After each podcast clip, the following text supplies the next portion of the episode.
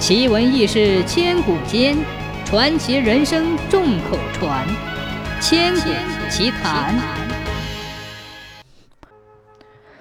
南京夫子庙前有一座文德桥，听老辈人讲，每逢冬月十五，月亮当头的时候，站在桥头朝水上看，倒映在水里的月影子刚好分成两半，桥这边半个，桥那边半个。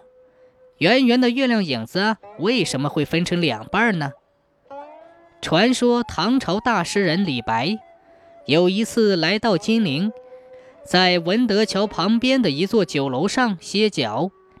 这天碰巧是冬月十五，到了晚上，他就独自坐在酒楼上赏月，一边喝酒一边吟诗作赋。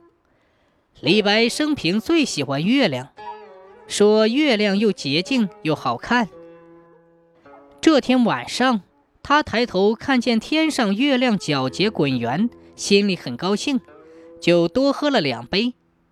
到了半夜，李白趁着酒兴下楼走在文德桥上。他刚走上桥，一低头，忽然看见月亮掉进水里了。河水一动，洁白的月影就添了几条黑纹。李白这时喝得醉醺醺的，只当是月亮给河水弄脏了。他靴子也顾不得脱，张开双手就跳下桥去捞月亮。谁知这一跳，月亮没有捞着，却把水里的月亮给震碎了，顿时分成两半儿。后来人们就在文德桥旁边修了个德月台，据说那里就是当年大诗人李白赏月的地方。